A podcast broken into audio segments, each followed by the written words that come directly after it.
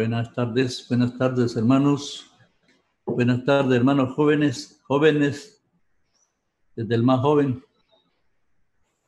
desde el más joven, desde el más joven al mediano joven y al menos joven.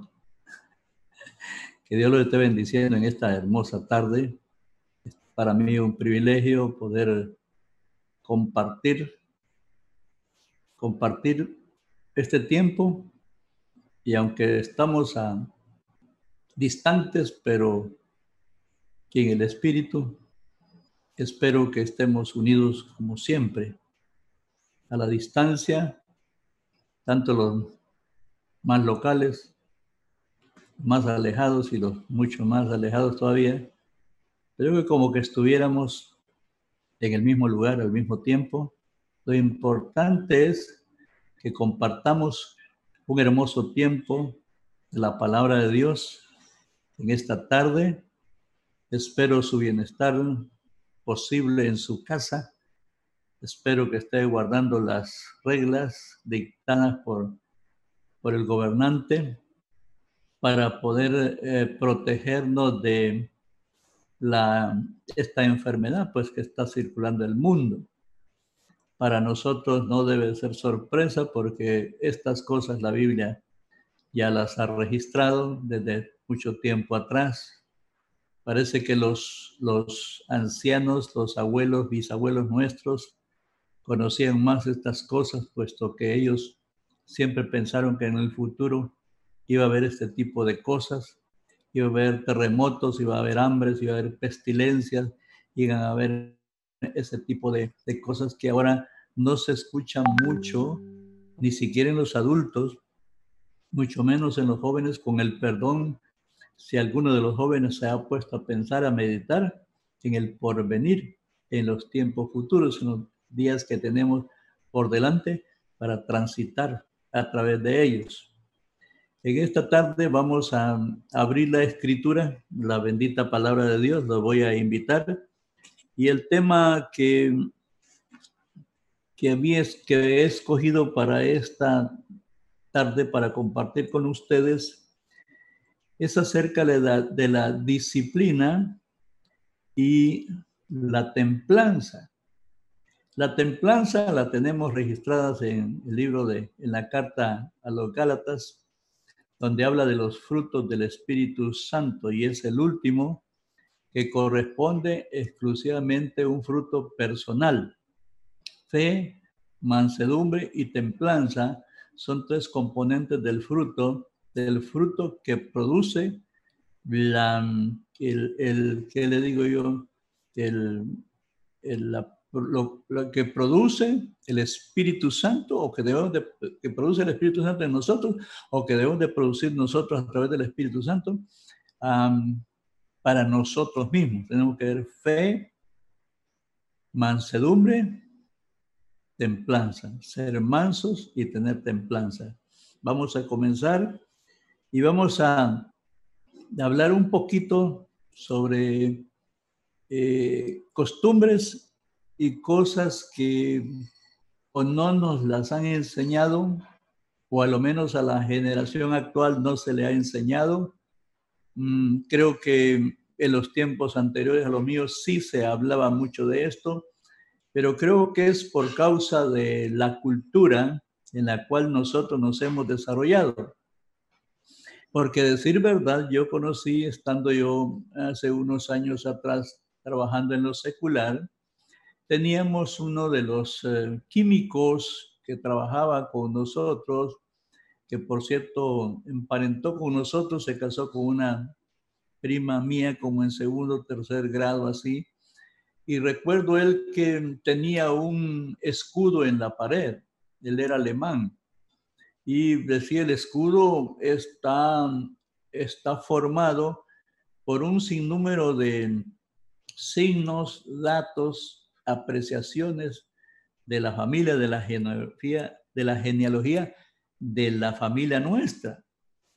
Y luego tenía como una especie de código de escritura en las cuales contenían reglamentos, tenían, tenían reglas, estatutos, como quien dice, para regirse para que esa casa, ese hogar donde él pertenecía, se rigiera por esas, por esas recomendaciones, por esas reglas, por esos estatutos.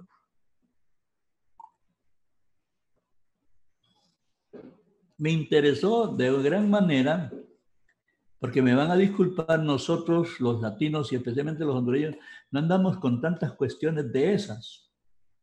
Pero una cosa sí sé, que la cultura, la manera de ser de él era tan diferente a la cultura nuestra. La cultura de ellos era tan diferente, eran tan comedidos, eran tan gente tan especial, que en realidad a mí me sorprendió y de alguna manera yo conversé en algún sentido con, con él en cierta ocasión, que fue una plática muy ligera, por supuesto no había tiempo, pero me llamó mucho la atención esa delicadeza, ese cuidado que esa cultura tiene. Mm, porque ser disciplinado es ser sometido al conjunto de reglas, leyes, decretos, estatutos que vienen a como hacernos una especie de ¿qué?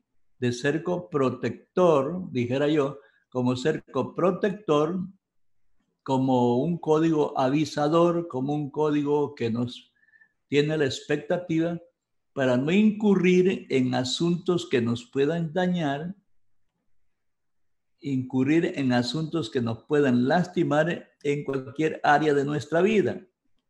Y siendo con mucha más razón, siendo nosotros cristianos, con mucha más razón, debiéramos de estudiar un poquito algo del asunto, pero ese estudio lo haría usted en su casa, con su familia, o si usted pretende formar un hogar con alguna muchacha, con alguna hermana, lógicamente.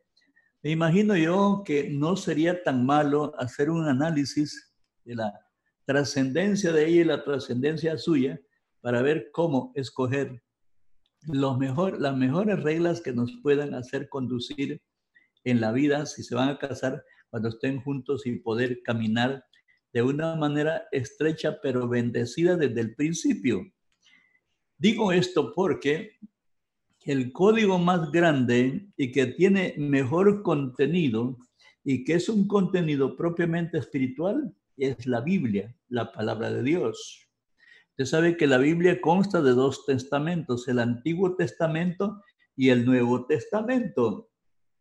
Cuando hablo de genealogía, si nosotros, si yo busco Edras, el capítulo 8 de Edras, el verso 1 dice así, estos son los jefes de casas paternas y la genealogía de aquellos que subieron conmigo de Babilonia, reinando el rey Artajerjes.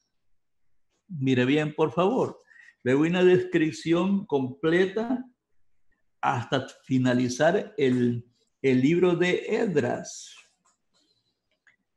En el versículo 24 encontramos que en esa genealogía hay un orden establecido, 12 príncipes, 12 príncipes.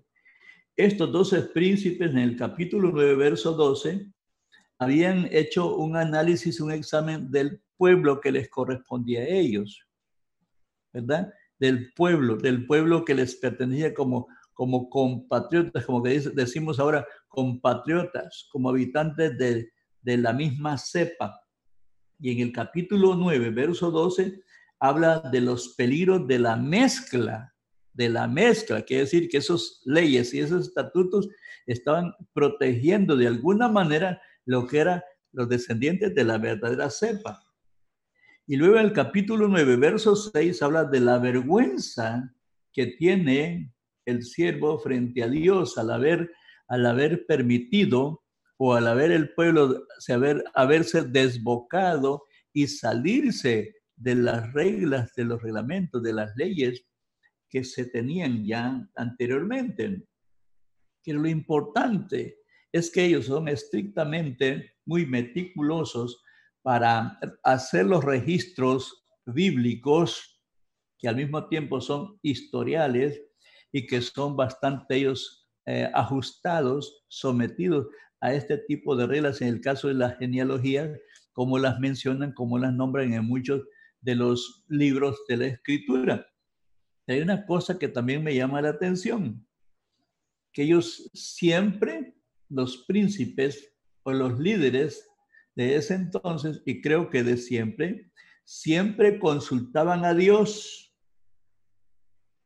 consultaban a Dios en sus oraciones, sus oraciones, sus oraciones, conversaciones, conversaciones con Dios, conversaban con Dios.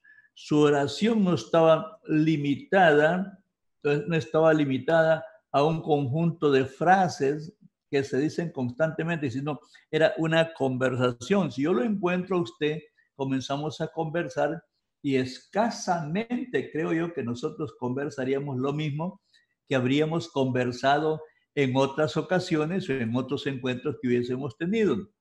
Siempre hay cosas diferentes en las cuales hay que conversar. Ellos conversaban con Dios y exponían, por supuesto, sus molestias, exponían también sus bendiciones, exponían también en gratitud lo que ellos recibían y lo adjudicaban siempre a Dios por eh, sentir y por experimentar la bendición que Dios les había enviado y le había mandado, pero como también eh, se presentaban delante de Dios resentidos, molestos, porque parte del pueblo, como en este caso, o el pueblo, o algunos de ellos, le habían fallado a Dios, habían fallado las reglas, habían fallado el, el, fundamento de las reglas de Dios, las habían violentado y lógicamente ellos sabían que su amigo Dios no estaría conforme, no estaría alegre, no estaría contento con aquella situación que se estaba moviendo dentro del mismo pueblo. ¿Cómo me hubiera gustado que de alguna manera nosotros entendiésemos estos principios que creo que a la larga o a esta altura, muchos de los jóvenes que ya llegaron adultos, que están ahí por la edad de 30, 38, 40 años, yo les llamo jóvenes hasta los 40 años, eh, hubieran eh, de repente algunas facetas de la vida, si hubieran tenido un orden, cómo establecerse, de repente hubieran evitado algún tipo de malestares, fracasos, qué sé yo, de alguna manera. Entonces, lógicamente no es bueno, eh, no sería, eh, eh, no sería, no sería malo meditar, pensar en, este, en estos asuntos. Quisiera ir más adelante.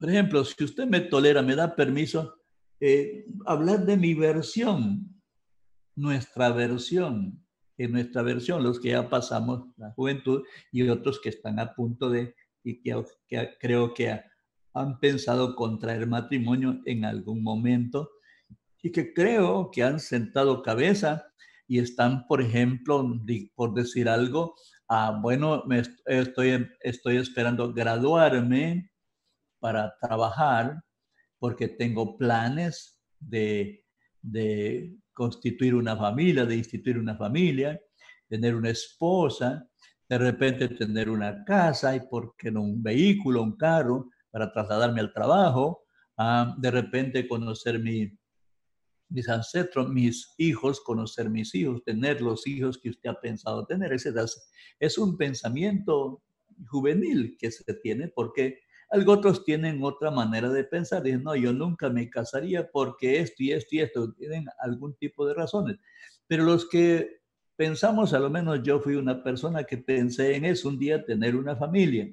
Y lógicamente, lógicamente, no pensé en una serie de reglas, en una serie de normas para poderlas emplear, sino que como quien dice, las reglas se dieron en el camino y tuvieron que tuve que ir haciendo ajustes, apretones un poquito suaves y un poquito fuertes, ajustes para irme disciplinando, encarrilando en algún asunto que me fuera favorable a mí y a los míos.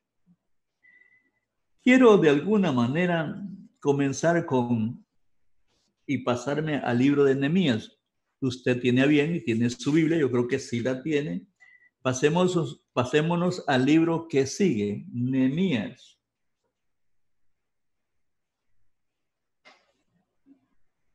Nehemías, el capítulo 1 de Nehemías. Dice así en el versículo 1, palabra de Nehemías, hijo de Acalías, aconteció en el mes de Kis, Kisleu, noveno, noveno, noveno mes del año, del año 20. Estando yo, dice, en Susa, capital del reino, capital del reino de Persia, que vino Ananí, Ananí, uno de mis hermanos, con algunos varones, con algunos varones de Judá, y les pregunté por los judíos que habían escapado, que habían quedado de la cautividad y por Jerusalén. Y me dijeron el remanente, los que quedaron de la cautividad ahí en la provincia, están en gran mal y afrenta y el muro de Jerusalén derribado y sus puertas quemadas a fuego. Esto es lo que relata el libro de Nehemías. Entonces, en el relato, en el versículo 7, ahí Nehemías se lamenta, en extremo nos hemos corrompido contra ti y no hemos guardado los mandamientos, estatutos y preceptos que diste a Moisés tu siervo. Nótelo ahí de una manera. El verso 8, eh, acuérdate ahora de las palabras que diste a Moisés tu siervo, diciendo, si vosotros pecareis, yo os dispersaré por los pueblos.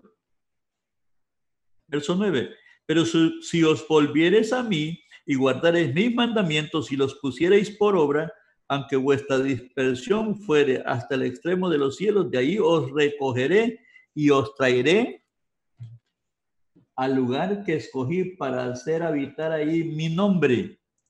Y luego el versículo 11 dice, Nemías, te ruego, oh Jehová, esté ahora atento tu oído a la oración de tu siervo y a la oración de tus siervos, quienes desean reverenciar tu nombre, concede ahora buen éxito a tu siervo y dale gracia delante del varón, de aquel varón, porque yo servía, dice, de copero al rey. Aquí tengo algo bien interesante que nos podemos hablar. Hagamos, una pausa para analizar el comportamiento de Nehemías. El versículo, el capítulo 2 de Nehemías, verso 2. Espero que esté ahí atento estudiando conmigo. Verso 2. Me dijo el rey, ¿por qué está triste tu rostro? Pues no estás enfermo. No es esto sino quebranto de corazón entonces temí en gran manera. Él se asustó porque el rey discernió su estado de ánimo, que no era el mismo, era un hombre con un espíritu muy optimista, muy bien, fíjese, fíjese por favor, y esto más, delante del rey, él no era, él no era una persona capacitado para ser, por ejemplo, consejero del rey o secretario del rey o capitán, etcétera. No era así.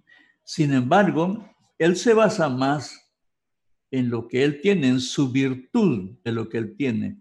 Cuando el rey lo ve triste, no era costumbre de ver a Nehemías triste. Su actitud por sus sentimientos. Qué interesante es esto, ser bastante sincero en cuanto a nuestros sentimientos. Nuestra sensibilidad, expresar nuestra sensibilidad, porque al expresar nuestra sensibilidad, de repente hay alguien que conoce mucho del caso, sensitivo y nos puede dar una gran ayuda.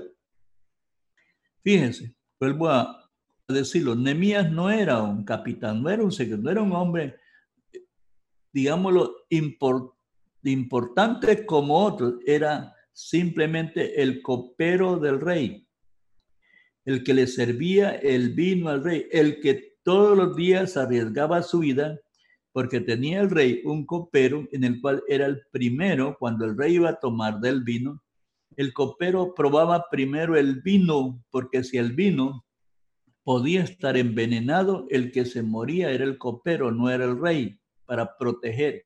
Entonces era una especie de protector del rey en este sentido. Pero bueno, eso me tiene un poquito sin cuidado. El rey, como dije, nunca lo había visto triste. Sí, era, eh, era una persona dinámica y aprovechó, lógicamente, la oportunidad. El rey hace la pregunta, ¿cuál es tu petición? Y le pidió que le enviara a su pueblo, a su país, a su ciudad, una, una, una empresa grande, enorme, un trabajo grande para reconstruir la ciudad de sus padres, de sus padres. Ahí van pensando en la genética, sus padres. El verso 5. Y le dijo al rey, Nemías, si le place al rey y tu siervo haya dado gracia delante de ti, envíame a Judá, a la ciudad de los sepulcros de mis padres, y la reedificaré. El versículo 5. Que le diera cartas para los gobernantes para que, como un salvoconducto, para que lo dejaran transitar por los caminos que estaban bajo la tutela del gobierno de Persia. Y que le diera una carta para Asaf para que este de los bosques le concediera la madera que quisiera para la reconstrucción de la ciudad de sus padres, de sus raíces. Lloró, lamentó, oró, ayunó y se entregó por completo motivada por esta preocupación pero oró, ayunó, clamó, preocupado. Yo quisiera salirme de un poquito para poder hacer algún tipo de observación. ¿A los cuántos años cree usted que un joven ya puede ir pensando en su futuro? y ver si en el futuro, o perdón, ver si en el pasado, primero hacer un análisis de su pasado, ver si en su pasado ha habido, ha habido errores, equivocaciones, no ha habido certeza en lo que los ancestros pretendieron. Y de repente este joven o esta señorita nació en un hogar con el perdón suyo de sus padres, en un hogar no integrado o desintegrado. Pero ¿por qué no meditar profundamente y decir, bueno, vengo de las ruinas, hay ruinas, en mis ancestros han habido ruinas, yo voy a enderezar el asunto, le voy a consagrar a Dios y le voy a pedir al Señor que me dé una esposa o un esposo, lo voy a estudiar bien para ver si me puedo confiar de él para vivir el resto de mi vida con él. Ese podía ser un asunto, una regla. Otra regla podría ser, bueno, mis padres nunca tuvieron casa propia. Yo no voy a ser como ellos. Yo voy a tratar por todos los medios de hacer mi casa voy a comenzar muy temprano a hacer mi casa porque es probable que algún día yo quiera casarme, yo ya tendría donde llevar a mi esposa y donde mis hijos se podían desarrollar, podían crecer de alguna manera. Pensar con anticipación, pensar con tiempo. Eh, hace unos años atrás, no pasan cinco años, un joven de nuestra iglesia le gustaba mucho la política. Y lógicamente, pues había escogido una corriente de la política.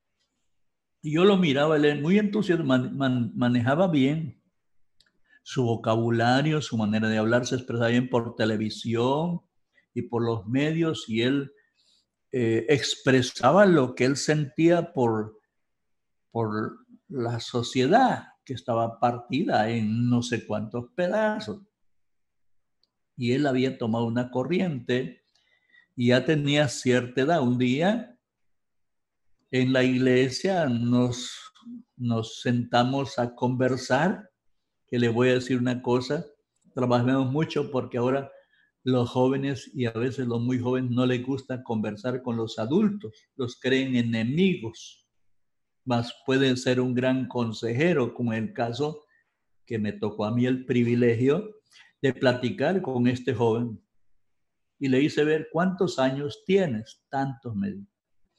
¿Has pensado casarte algún día? Sí, me dijo. ¿Y qué? ¿Has pensado tener tu casa? Sí. ¿Tener tu carro? Sí. Pero mira cuántos años llevas ya. ¿Estás estudiando? Sí. ¿Cuántos años llevas? Tanto te falta. Ok. Para tener una casa tú necesitas 20 años para pagarla, según veo tu condición. No eres ni vas a ser heredero de un millonario, sino de un hombre, de un padre luchador, de padres trabajadores. Lo más que, puedes alcanzar es eh, conseguir una, comprar una casa, casarte, comprar una casa, eh, pagarla en 20 años. Tienes tantos años, más 20 años que te faltan serían tantos años. En nuestro medio, aquí en Honduras, en nuestro medio, la persona ya de 38, 40 años ya no las quieren tener en los centros de trabajo porque dicen que ya está vieja. Entonces a ti te quedan más o menos tantos años que no lograrías ni pagar la casa y lograrías muchas cosas. porque mejor no te centras en ti? La gente que tú estás incitando políticamente para que agarre por esa corriente que tú estás manejando, no te va a dar absolutamente nada. Piensa por ti mismo, comienza, comienza tú a escribir tu propio código, tus propios intereses. Él agarró el consejo y me dice, hermano, fíjese que no había pensado en eso. Apúrese, le digo, porque el tiempo camina, el tiempo corre más que caminar. Cuando menos acordamos, los jóvenes tienen 20, 30, 40 años, qué sé yo así sucede. El tiempo pasa rápidamente, a veces no se ha aprovechado el tiempo que se debía. Hay un tiempo en el cual nosotros podemos aprovecharlo de alguna manera. Muy bien. ¿Qué es lo que miro yo en Nemías, volviendo otra vez al relato? Quiero una sensibilidad disciplinaria. Es muy sensible para ser disciplinado. El asunto de la disciplina a muchos les cuesta bastante ser disciplinados. Número uno, no la tomamos por costumbre. No nos la enseñaron. No tuvimos padres de repente con el perdón suyo disciplinados, ni padres ni madres disciplinados. No pudimos imitar la disciplina de algunos de nuestros padres. Tampoco fuimos acuciosos en buscar instrucción, en buscar alimentarse para cambiar la rutina de la vida y ser disciplinados y tomar en consideración qué es lo que quiero mañana, qué es lo que quiero en el futuro, qué deseo para después. Disciplinarse, entrar en una disciplina. Por ejemplo, para manejar los asuntos económicos se necesita disciplina. Primero, tenemos que ver cuáles son nuestras necesidades y luego cuánto gano, cuánto puedo yo confrontar mis necesidades con cuánto, cuánto me sobra, qué hago lo que me sobra, pues lógicamente y lo que me sobra sería bueno hacer un ahorro, porque de repente al tiempo que tenga para trabajar podía comprar la casa al contado si ahorro. Pero fíjese que la falta de disciplina a veces nos sobra tanto y nos lo gastamos en cualquier cosa, cosas que a veces ni necesitamos. Y luego pierdes, vas perdiendo poco a poco Mi abuelo decía, de grano en grano en el buche la gallina. ¿Te acuerdas de ese refrán? Poquito a poquito, pero cuando menos acordamos, pues la, la botijita está llena de lo que estuviste ahorrando y puedes sacar con ese dinero, hacer inversiones, sacar conclusiones favorables para ti. Bueno. Lo interesante es que la disciplina que yo veo, tanto en Edras como en Nemías, y aquí el más cerca que tengo por ahorita es Nemías, él tenía una relación con Dios en la cual Dios le, Dios, Dios estaba, Dios le contestaba el plan, el propósito, era muy bueno reconstruir su ciudad, la ciudad de sus padres, de sus ancestros. Dios estaba con él porque Dios quería también hacerlo. La condición era desastrosa en muchos sentidos. Había que reconstruir. Reconstruir en ruinas no es lo mismo que construir. ¿Eh? Hacer una casa sobre otra casa hay que destruir una casa primero, derribarla, pagar para que se la arriba y después construir es doble gasto, doble esfuerzo. La actitud de Nehemías por ser disciplinado, más, más vivir, entender que estaba sometido bajo un código ancestral genético, lo hace depender del Dios de esa génesis y tiene acceso, la ventaja de Nehemías es que tiene acceso a ese Dios y Dios lo escucha. Cuando el rey de Persia lo ve llorando triste, ¿qué es lo que te sucede? Nunca te he visto triste, has sido una persona muy jovial, muy positiva, muy alegre, aun cuando sea copero, aun cuando sea lo que sea, sea lo que sea, seas quien seas no por tu rango eh, de color de la piel o por tu rango religioso, económico, etcétera, etcétera. No, no, no, no. Eres una persona sensible. Por lo tanto, el sensible es más dado a disciplinarse que otros. Bueno, volvamos aquí. Dios levanta Ananías, despierta Artajerjes. Despierta Artajerjes, de alguna manera. Porque escucha la oración con deseo, con lágrimas, con entrega determinante, con entrega determinante para lograr el objetivo. Y lo logró el objetivo. Número uno, supo cómo manejar al rey Artajerjes con su actitud, actitud, con su talento, atención, talento, actitud, inclinación. En el joven cristiano debe de ser bautizado en Cristo juntamente con él si usted entró en Cristo, se bautizó en Cristo Jesús, en el cuerpo de Cristo, se bautizó en Cristo, entró en Cristo, tiene que entrar su talento, sus habilidades y todas las cosas maravillosas que usted tiene, zambullirlos para servir al Señor desde ese ángulo perfecto. Porque hay jóvenes que siendo cristianos, ellos se zambullen en Cristo, pero su talento sus cualidades las dejan afuera y les da lo mismo servir al Señor en la iglesia que ir a servir en un nightclub de noche, ir a tocar, por ejemplo, un músico va a tocar en nightclub de noche y viene a tocar a la iglesia, si los pastores se lo permiten, si la iglesia le permite, hay quienes recitan en la iglesia y recitan en el mundo, hay quienes hacen política afuera y hacen política en la iglesia, mezclan de allá para acá y mezclan de aquí para ahí, son personas que no tienen una disciplina no tienen disciplina. Hoy en día hay una deshonestidad. Cuando hablo de deshonestidad, estoy tratando de hablar desde este, desde, este punto de vista, que no respetamos el recinto donde nos reunimos, donde entramos en comunión no solamente con los hermanos y las hermanas, sino con Cristo. No guardamos no guardamos la distancia ni guardamos la reverencia que debiéramos de guardar. Espero estarme dando a entender. Entonces, hay aspectos importantes. Dios te levanta, te despierta, porque a ti de repente has estado muy arrecostadito a un solo lado, a un solo objeto, a, una sola distancia o adormecido. Y de repente tienes un potencial que no lo has descubierto o no lo quieres utilizar para bien tuyo y de otro.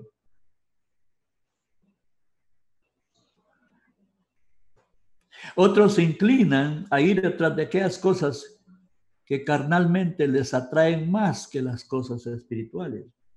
C. Otros son muchachos y muchachas comunes que no tienen nada en qué pensar, ni le dan absolutamente importancia, porque no saben diferenciar, discernir entre lo bueno y lo que no es bueno, lo que medio es bueno, lo que es malo y lo que es medio malo. D. Esto solo vive en el momento. D. Otros son personas sin contenido. Cualquier cosa externa en el mundo los arrastra para hacer lo que otros hacen. Me da preocupación y a veces me da lástima que muchachos que se congregan en la iglesia, de padres, de familias creyentes, su vocabulario, su manera de hablar sea igual que las del mundo, que se encuentran dentro de la iglesia y se saludan, por ejemplo, ¿qué hay loco? ¿Cómo estás, loco? Palabras que se usan afuera son jóvenes sin rumbo, no tienen brújula, van a la deriva, viven el momento. Y en el tiempo que estamos viviendo, que son los últimos tiempos, principios de Lores ya comenzaron, no es para vivir abriendo la boca y siendo llevado por cualquier viento que sopla. El viento nos pega y nos puede arrastrar. Bueno, eh,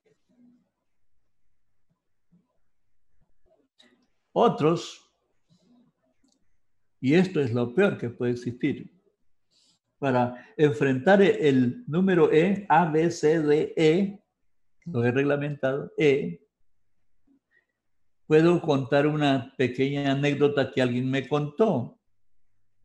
Dice que cuando era niño, se le resbaló en su cama un juguete y cayó debajo de la cama, el juguete. Y cuando cayó el juguete bajo de la cama, él se metió bajo la cama para buscar el juguete. Y se encontró con un montón, de polvo y un montón de pelusa que usted va a encontrar abajo de cualquier cama que no se, que no se barre, que no se limpia. Va a encontrar ese montón de pelucita de, la, de, la, de las telas de la cámara, de, la, de las cameras o de las sábanas, va, a encontrar si no se va, usted, usted lo puede comprobar. Y él inmediatamente pensó, pero ¿quién vino a poner esto aquí? Pensó en su mente infantil, ¿quién vino a poner esto aquí? En realidad, en este asunto de, hay gente que no ha removido su alma, su mente un poco para ver que hay Muchos ni lo saben, no han tenido conciencia de, por ejemplo, esa frase, hey loco, no saben qué significa. Otros creyentes, muchachas y muchachos, utilizan esas ropas modernas que han salido que son más caras, que son, que son rotas. Dios mío, cuando yo era niño, mi mamá decía, mejor remendado y nunca roto. Porque ellos como actualmente se cree, el que anda con ropa rota es signo, espíritu de desgracia, de pobreza, paupérrima pobreza. De ahí viene eso, utilizar ropas raídas, rotas, desfiguradas. A mí no me gustan esos jeans como ajados, como ya usados, que ya de fábrica intencionalmente vienen ya porque la popularidad compra. Esos son los trajes del presente. Y ver que hay personas que hasta la iglesia usan esos, esos trajes cristianos, cristianas, hasta personas mayores, hasta mujeres con pantalones rasgados y rotos van a la iglesia.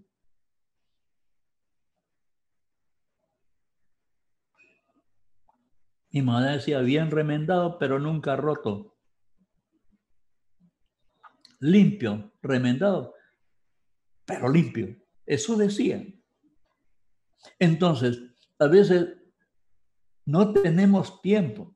Mire, jóvenes inteligentes, brillantes, no tienen tiempo para agacharse bajo la cama, ver qué hay para meterse un poquito en el alma, ver cuánta pelusa, cuánto sucio no habrá abajo. Cuánto sucio no hay allí abajo. Abajo. Están de la mente, cuántas cosas, del alma, cuántas cosas hay. Yo, gracias a Dios, el tiempo, pero tiempo recién convertido, a veces se me salían unas cosas bastante feas. Soñaba cosas bastante feas Hoy, gracias a ella, no la sueño, porque el Espíritu Santo, ay, qué labrador, qué trabajador. Mire, disculpe, pero el Espíritu Santo en mi vida estaba rendero, trapeador, se ha vuelto de limpiar, limpiar, limpiar, limpiar. De tal manera que los sueños ahora son bonitos, son sueños de bendición, son sueños de que estamos cantando, que estamos en la iglesia, que estamos oyendo un mensaje que andamos con los hermanos, que andamos en un retiro, que andamos en un ayuno, que cosas lindas y que estamos en el gozo del Señor en la iglesia, porque se ha pasado la escoba abajo del alma para sacar toda la pelusa, no dejar ni una siquiera, y si es posible pasear. Y el Espíritu Santo tan humilde, que hace las veces de siervo, pero de un verdadero siervo, que está en la disposición de, limpiarnos hasta los más profundos rincones donde hay una pelusa, así como la anécdota que estaba contando, limpiar. Qué lindo ver una juventud limpia, muy escrupulosa, muy comedida, muy, muy sostenida bajo una disciplina cristiana, como la disciplina que tenían los siervos y las siervas de Dios al principio de la iglesia. Qué pulcritud más excelente, más que por eso serán perseguidos, porque eso no cabe. Es que las buenas cosas en medio de un mundo corrupto, corrompido, no caben. Se ríen si usted habla de cosas limpias, santas, pulcras consagrada. La gente no está acostumbrada a eso porque son cosas que no son de la tierra, no son de aquí. No nacieron en un pantano, no nacieron en un crematorio. Son cosas que vienen de arriba y que la gente no puede ver. Cosas que Dios manda al cielo que se ponen en ti. Tú eres el objetivo principal de Dios, donde Dios quiere poner las cosas santas, maravillosas y hacer sentir la presencia de Dios, porque Dios va a hacer acto de presencia en un alma santa, limpia, pura. No sé si me está entendiendo. Pero eso es importante que, que meditemos en esas cosas.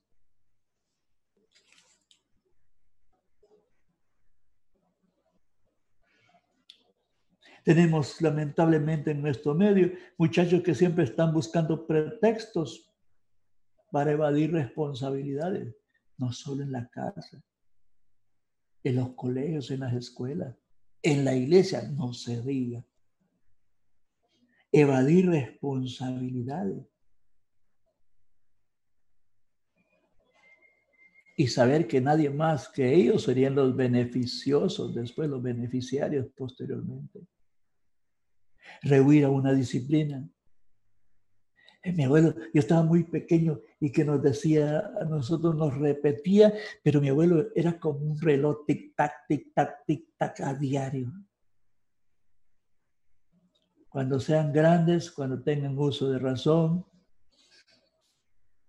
regla número uno, honestidad, responsabilidad, honradez, decencia puntualidad. A mí se me quedaron algunas cosas de eso y cuando yo llegué a la puerta de un trabajo yo voy a poner por obra aquella palabra de aquel tutor que fue mi abuelo. Responsabilidad, decencia, honestidad, puntualidad, honradez, esto y lo otro, las que alcancé, cuajar en mí, las que alcancé, tomarla las que interpreté, las puse por obra y sí que funcionan. La gracia que halló Nemías frente al, al, casualmente que Altajeres vio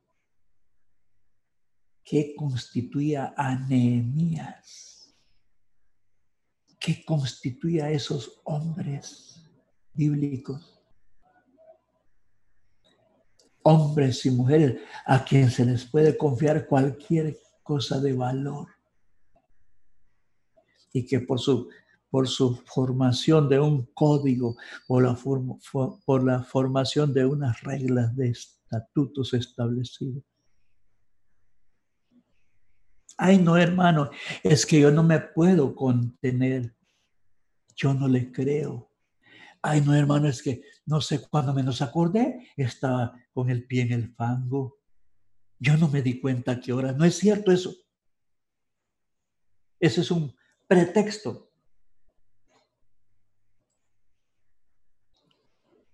Viendo más, nosotros los cristianos vivimos en dos mundos.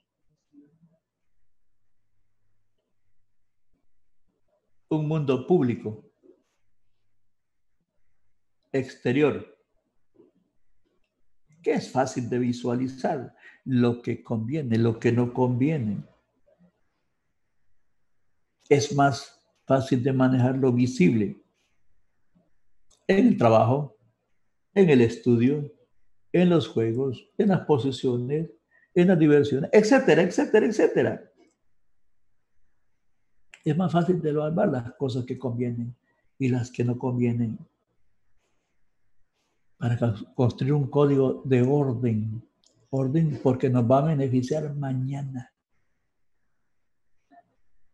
Usted tiene 40, 50 años, no, menos, no. Usted tiene menos de ese tiempo de ser laborioso. Después viene la vejez, en la cual usted va a disfrutar si aprovechó bien, si se sometió a una disciplina que templanza en usted, se sujetó, vivió en una disciplina. No una disciplina que le digo, una disciplina forzada. Una disciplina inferior. No, no, no, no. Las cosas son buenas y hay que buscarle el lado bueno. La disciplina es buena, pero búsquele el lado. Yo siempre que como algo muy extraño. Yo saboreo a ver a qué sabe tal o cual comida.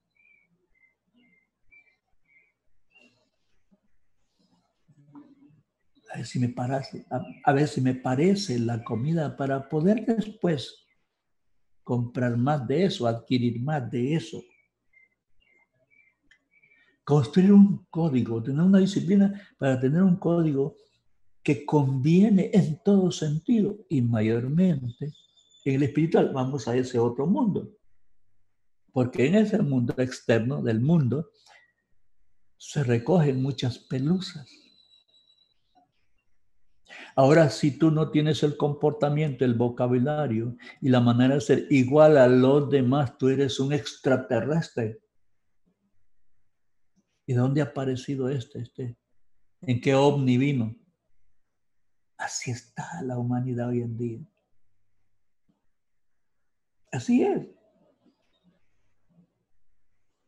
Podemos ir construyendo un medio disciplinario poco a poco, poco a poco. De repente, papá, disciplinado, mamá, es posible que nos ayuden. Abuelo, tío, nos pueden ayudar a hacer preguntas a los más de edad. Ya pasaron experiencia estos hombres, estas mujeres. Ya le pueden decir, no te vayas por ahí porque yo me tropecé. No, no vayas por ahí, mija, porque ahí me espiné. No te vayas por ahí, mija, porque yo me corté. No te vayas por ahí, mija, porque ahí por eso me enfermé. No te vayas ahí, no hagas eso, hija, porque yo, fíjate, ya tuve la experiencia.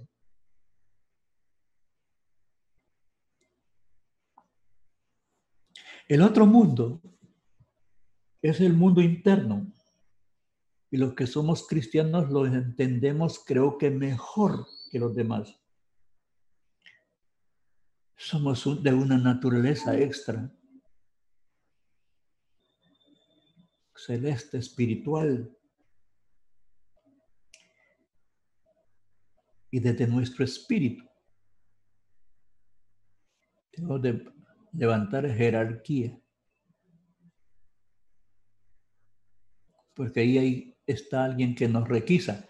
Es el Espíritu Santo que requisa nuestro espíritu para ver qué órdenes, qué mandatos está enviándole a la mente, a las emociones, a los sentimientos, la manera de pensar, a la voluntad.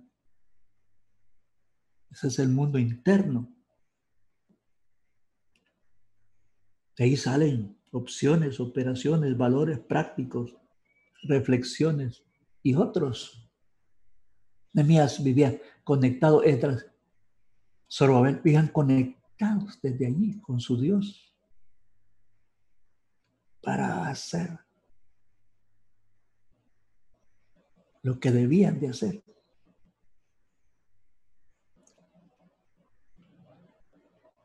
Desde donde podemos confeccionar nuestros intereses desde una nueva vida, una nueva perspectiva. Ser, ser un joven diferente a los demás. No importa que 50 se burlen.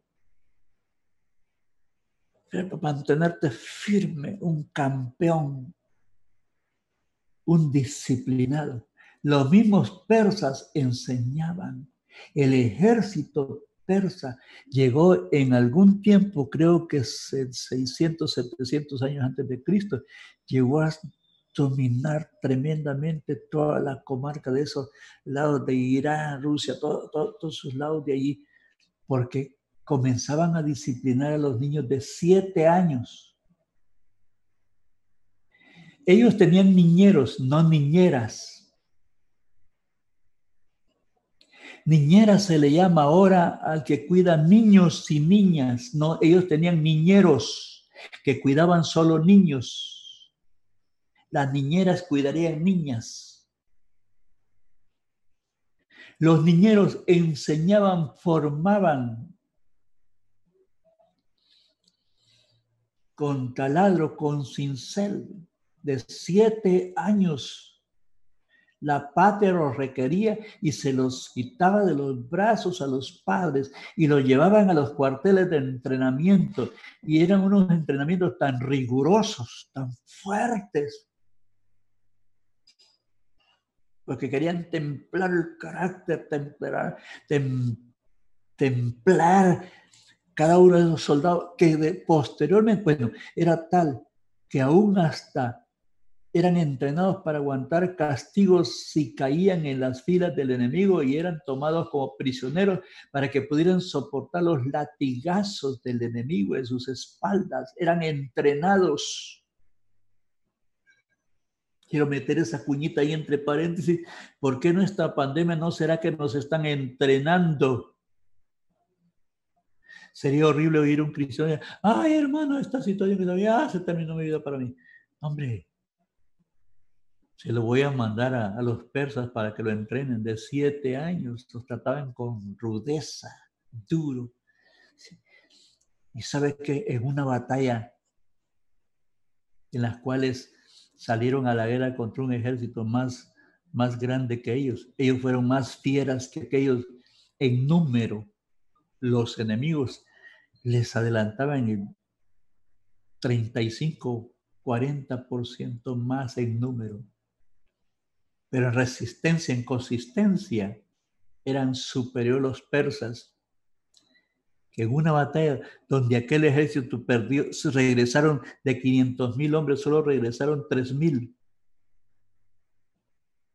El ejército de Persia solo perdió 154 hombres porque eran disciplinados, consistentes, robustos, entrenados para todo. Decían, todo terreno. Hombre que sabe vivir en el invierno sobre lodazales, bajo tempestades, bajo huracanes, bajo esto, bajo otro. Y otros que se crearon con sandalias de algodón Ahí no ponga al niño ahí porque el varón es hombre. Yo no estoy diciendo que use la rudeza. Es poco a poco se va construyendo un código disciplinario, poco a poco. Hoy soporta según su condición, según su edad. Mañana soporta, mañana más, más, más. Y así se forman los grandes hombres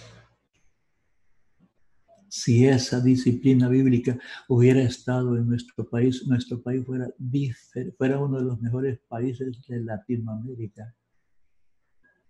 Porque lo que nos falta es disciplina, disciplina económica, disciplina social, cívica, disciplina gubernamental, disciplina estatal, disciplina de todo tipo de disciplina. Nos falta mucho. Esa es la verdad. Sin embargo, el creyente tiene nueva vida. Y cuando Dios nos trata a nosotros como los persas, no nos parece. Es que la televisión nos, mire, nos bombardea bendiciones. Que hoy va a recibir usted tanto, que hoy solo viene, solo viene, solo viene. La palabra bendición la han traspuesto, la palabra bendición la han confundido.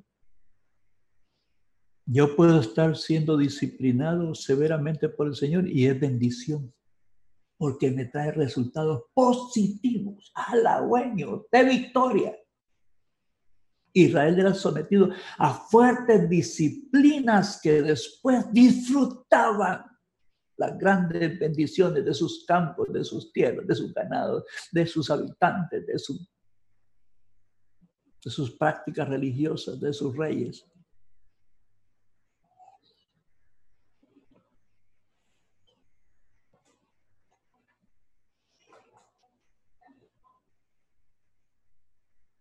¿Cómo vives tu vida? ¿Cómo vives tu vida?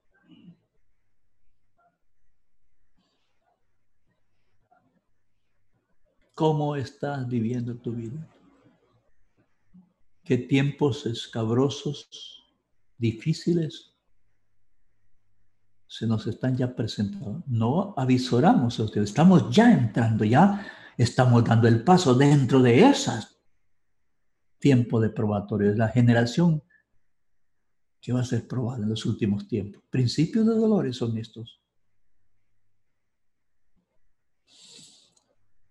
Debe de, por favor, joven, señorita, hermanita, hermano, por favor, cambiemos nuestra manera de vivir. Démosle, démosle, abramos, abrámonos totalmente a Dios para que Él nos trate como padre. ¿Y cómo trata un padre a un hijo? ¿Le da todo así alcahuetamente y no lo corrige? No, ya lo dije. Dios nos corrige, nos prueba también. Ve cómo anda nuestra fe. Lo disciplina.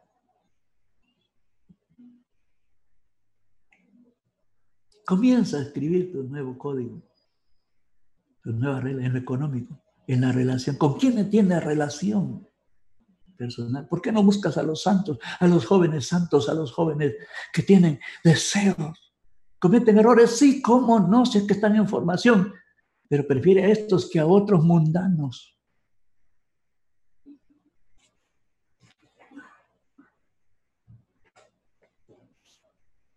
Quiero analizar unos puntitos ya para ir finalizando.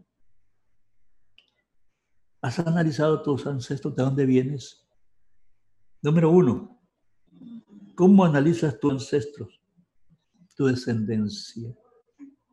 Número dos, ¿cuáles son tus motivaciones actuales? ¿Eres impulsivo? ¿Pasivo?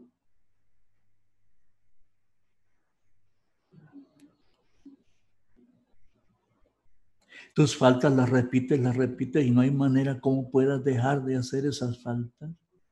Hay una serie de cosas de que hablar aquí. Tus motivaciones. ¿A dónde se inclinan? ¿Qué clase de vientos se inclinan tus motivaciones? ¿Vientos peligrosos si te inclinas hacia ellos? Con los cuatro puntos cardinales soplan vientos de todo tipo, pero que traen esos vientos en sí.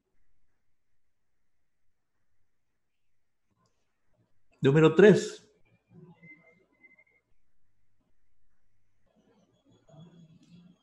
Pasamos en una administración constante en nuestra mente, corazón, alma. Administración ¿Qué recibimos a diario? ¿Qué rechazamos de lo que recibimos? Por los oídos, por los ojos, por el sentir, por el impulso. ¿Qué cosas pueden entrar en nuestro cuerpo por un impulso normal, natural, que lo podemos decir stand-by? Un momento. Nuestros ojos, ¿qué ven nuestros ojos? En las redes sociales, en los celulares, que te pasas más del tiempo viendo cosas perjuiciosas. En algún sentido, aún hasta dañan tu alma, tu conciencia, tu vida espiritual. Cuando vas a la iglesia, al culto de joven, no sientes nada no aprecia la palabra, ni Biblia llevas a veces, no es que la llevo en el celular, no eso, el celular no da testimonio que somos cristianos, es la Biblia, aunque tenga mil celulares, la Biblia da testimonio en la calle cuando vas por tu Biblia bajo el brazo, dice la gente, ese es cristiano. ¿Cómo manejas las cosas?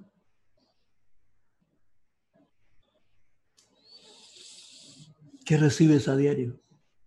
De Tienes paz interior. Ah, tienes paz interior.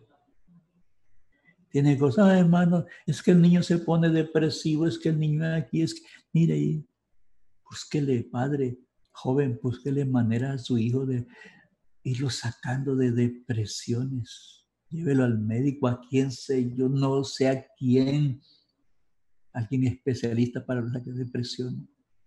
Pregúnteme de depresión y yo no sé lo que es depresión. Honestamente, delante de Dios que voy a dar cuenta, se lo digo, no sé qué es una depresión. Me ha gustado ser positivo, aún esté en la palestra, aunque esté en la llanura, aunque esté en el desierto, ser positivo ahí. Óptimamente positivo, porque tengo un Dios grande que se dignó extender su mano santa, pura y perfecta en el oasal donde esta posilga se encontraba, sacarlo de allí, limpiarlo, quitarle todo el lustre, el astre, quitarle toda la suciedad para ponerlo donde él quiso ponerlo, donde él se le ocurrió ponerlo. Ahí te pondrá Dios donde él quiere ponerte. Anemías lo puso donde él quiso ponerlo, pero Anemías tenía un corazón entregado alegre, jovial, contento. Tienes paz interior. Sabes cómo cubrirte de paz y cómo cubrir a otros con esa paz que tú tienes. Tienes comunión con los buenos jóvenes, jóvenes santos. F. ¿Cómo está la disciplina? En crisis no sabes qué es disciplina. No sabes lo que es templanza. No sabes lo que es mansedumbre, fe. amor, gozo, paz, paciencia. No sabe. No está produciendo.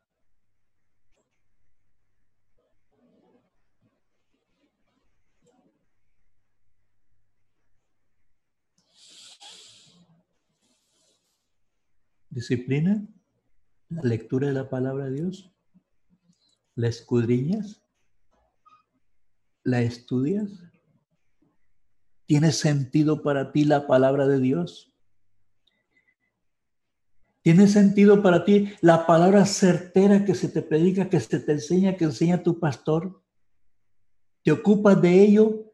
¿Alguna parte de la predicación te ha motivado, te ha impresionado? ¿Has ido a buscar más, a profundizar más para tu propio beneficio espiritual? ¿Le escudriñas? ¿Le escudriñas con oración? ¿Oras con ayuno? ¿Con vigilia? No importa si son cuatro horas de vigilia. No tiene que ser 24 horas. Haz lo que puedas. Dios te lo va a recibir. A la viuda, aquella dos blancas, se le aceptó como que dio más porque le dio con toda su entrega.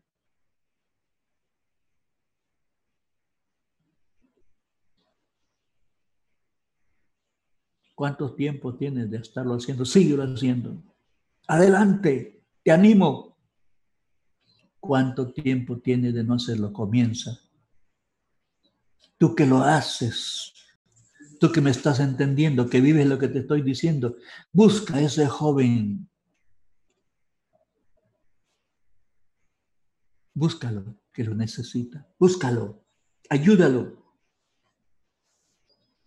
Hay veces los jóvenes están pensando en predicar. Tú puedes acercarte a un joven de tu propia iglesia que está desanimado, que está desorientado, que no tiene motivaciones, mucho menos disciplina. Tú lo puedes ayudar, joven.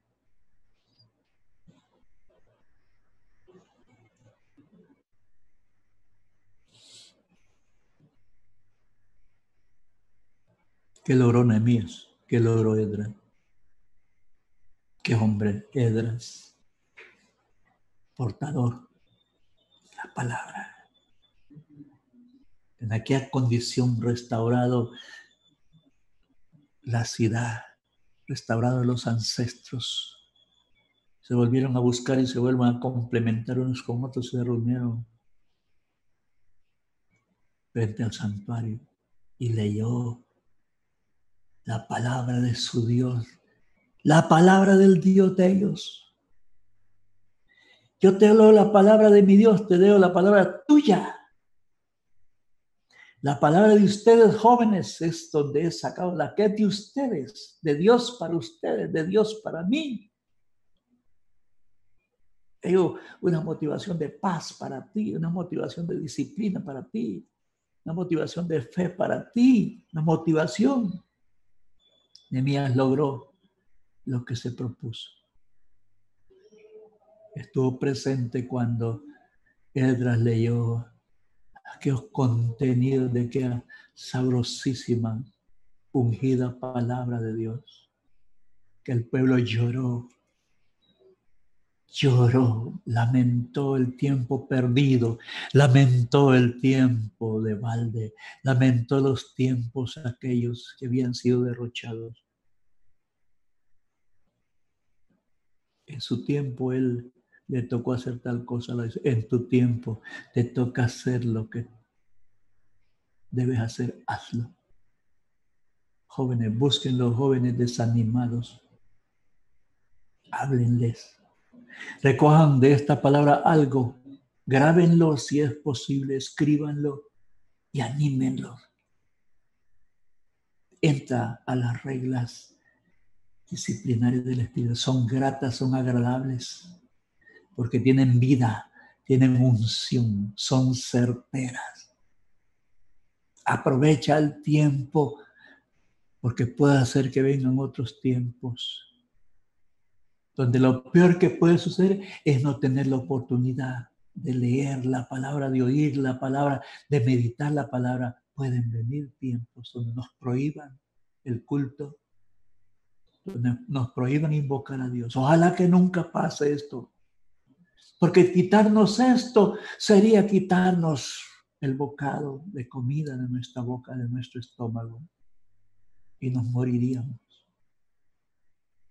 Aunque Dios es grande para alimentar a su pueblo en el desierto y para darle de beber en el desierto, Dios es grande, pero puede venir como prueba cualquier situación. Restáurate, joven, esta tarde.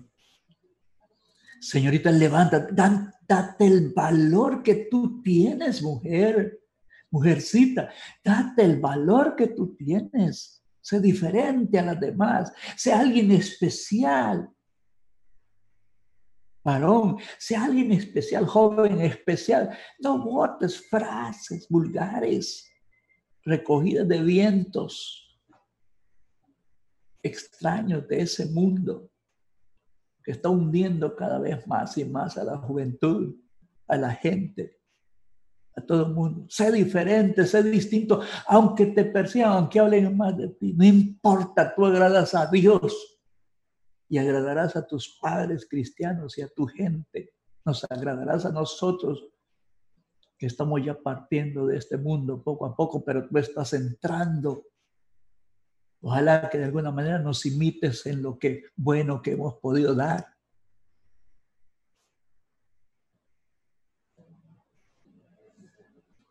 ¿Hacia dónde diriges tu vida? De mía logré el objetivo. Pero lo que tenía todo enteramente lo zambulló en Dios. Bautízate en Cristo, mete todo tu talento y no se lo dediques a cualquier cosa afuera. Si tiene buena voz, cántale al Señor con brillantez, con iluminación, con deseo, con entrega.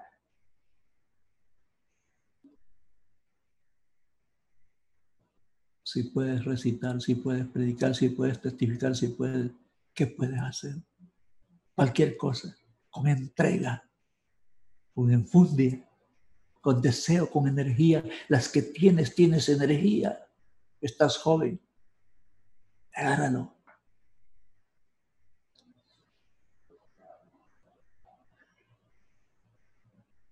El tiempo se ha escapado. Probablemente nos volvamos a ver en otra ocasión. Ustedes dirán, ¿quieres levantar tu mano donde estás, hermanito? Hermanita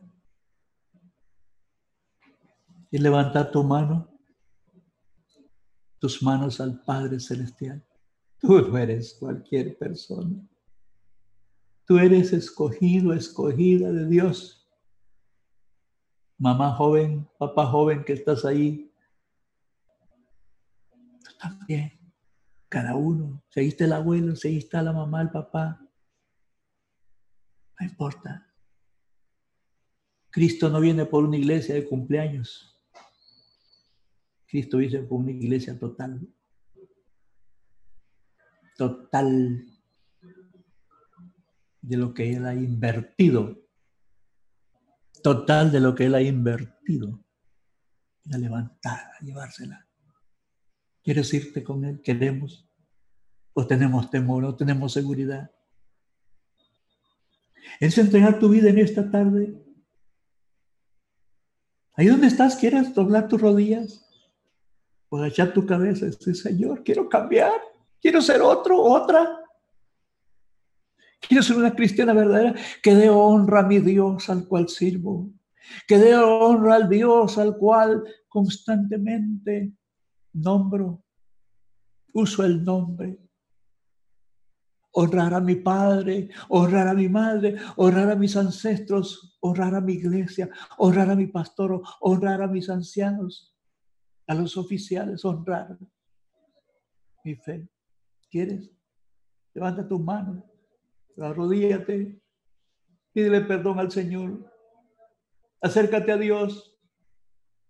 Dios te espera con los brazos abiertos. Dios está presto para tomarte y ponerte en sus rodillas, en sus piernas y acariciarte y bendecirte. Dios te está esperando. Dios te está esperando Acércate y comienza después de esta oración.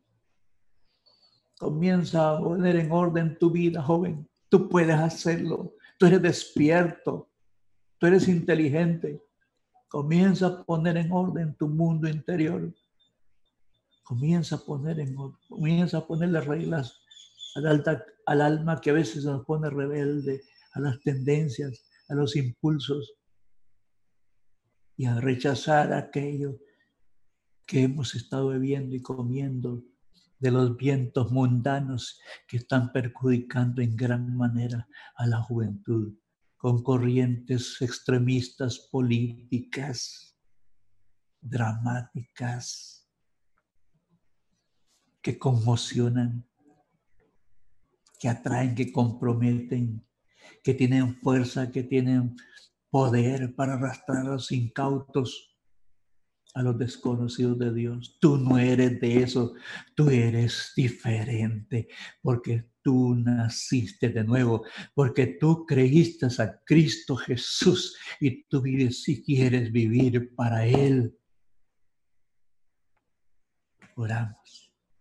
Confiesa tu falta, confiesa tu pecado, confiesa tu desatino, confiesa tu equivocación. Dile, Señor, así como Nehemías confesaba La mano de Dios ha sido buena conmigo. Porque ha hecho tomar decisiones al rey a mi favor, diría Nehemías. Dios ha hecho que el rey nos apoye nos respalde en la construcción de la muralla de la ciudad de nuestros padres. Dios está contigo para reconstruir lo que se ha arruinado ancestralmente, lo que se ha arruinado en las familias, lo que se ha deteriorado. Él está dispuesto a hacerlo de nuevo contigo y con los demás. Y Señor, perdona mis desaciertos. Perdona, Señor, mis desatinos. Perdona, Señor, mi falta de equilibrio espiritual. Perdona, Señor, mis trastapiés, traspiés, deslizos, tropezones, desatinos. ¿Quieres pedirle perdón esta tarde? Señor y Dios, aquí estoy delante de tu presencia. Extiende por tu palabra el poder de tu misericordia y de tu paz. Envuélveme con tu paz, Señor, pero la paz Inúndame de paz, de aquella paz que sobrepuja todo entendimiento. Bendíceme, Señor. Ayúdame mis debilidades. Voy a ser diferente.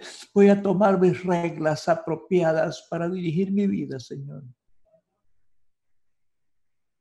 Estate conmigo, ven conmigo, acompáñame, no me dejes.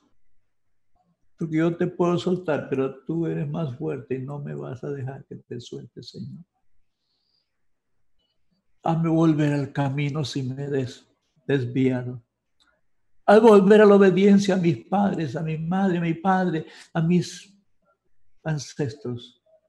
Hazme unirme más con mi familia. Que ellos sientan el calor mío, el calor espiritual. Y ayude a papá y a mamá que no les pueda ser más difícil la crianza de nosotros, sino que se las haga más fácil, porque somos más dóciles, porque tú, Señor, estás guiándonos en este camino. Padre, sana nuestra dolencia, sana las heridas, sana los golpes, sana aún nuestras infracciones, sana, Señor, nuestros desatinos, sana, Señor, sanado de nuestras penas y bendice a la juventud en esta tarde. Provéele según sus necesidades y peticiones espirituales. Decisiones que están en Cristo Jesús, nuestro Señor, que van a ser efectivas en un momento dado. Los bendigo en el nombre de Jesús porque ya tienen la bendición tuya, Padre. Gracias. Gracias, papá. Y también usted reciba la bendición. Sé que su hijo es bendecido, usted también va a estar agradecido con Dios por la bendición. Dios le bendiga, Dios le guarde y hasta una próxima si la, si la hay. Hasta pronto. Amén y amén.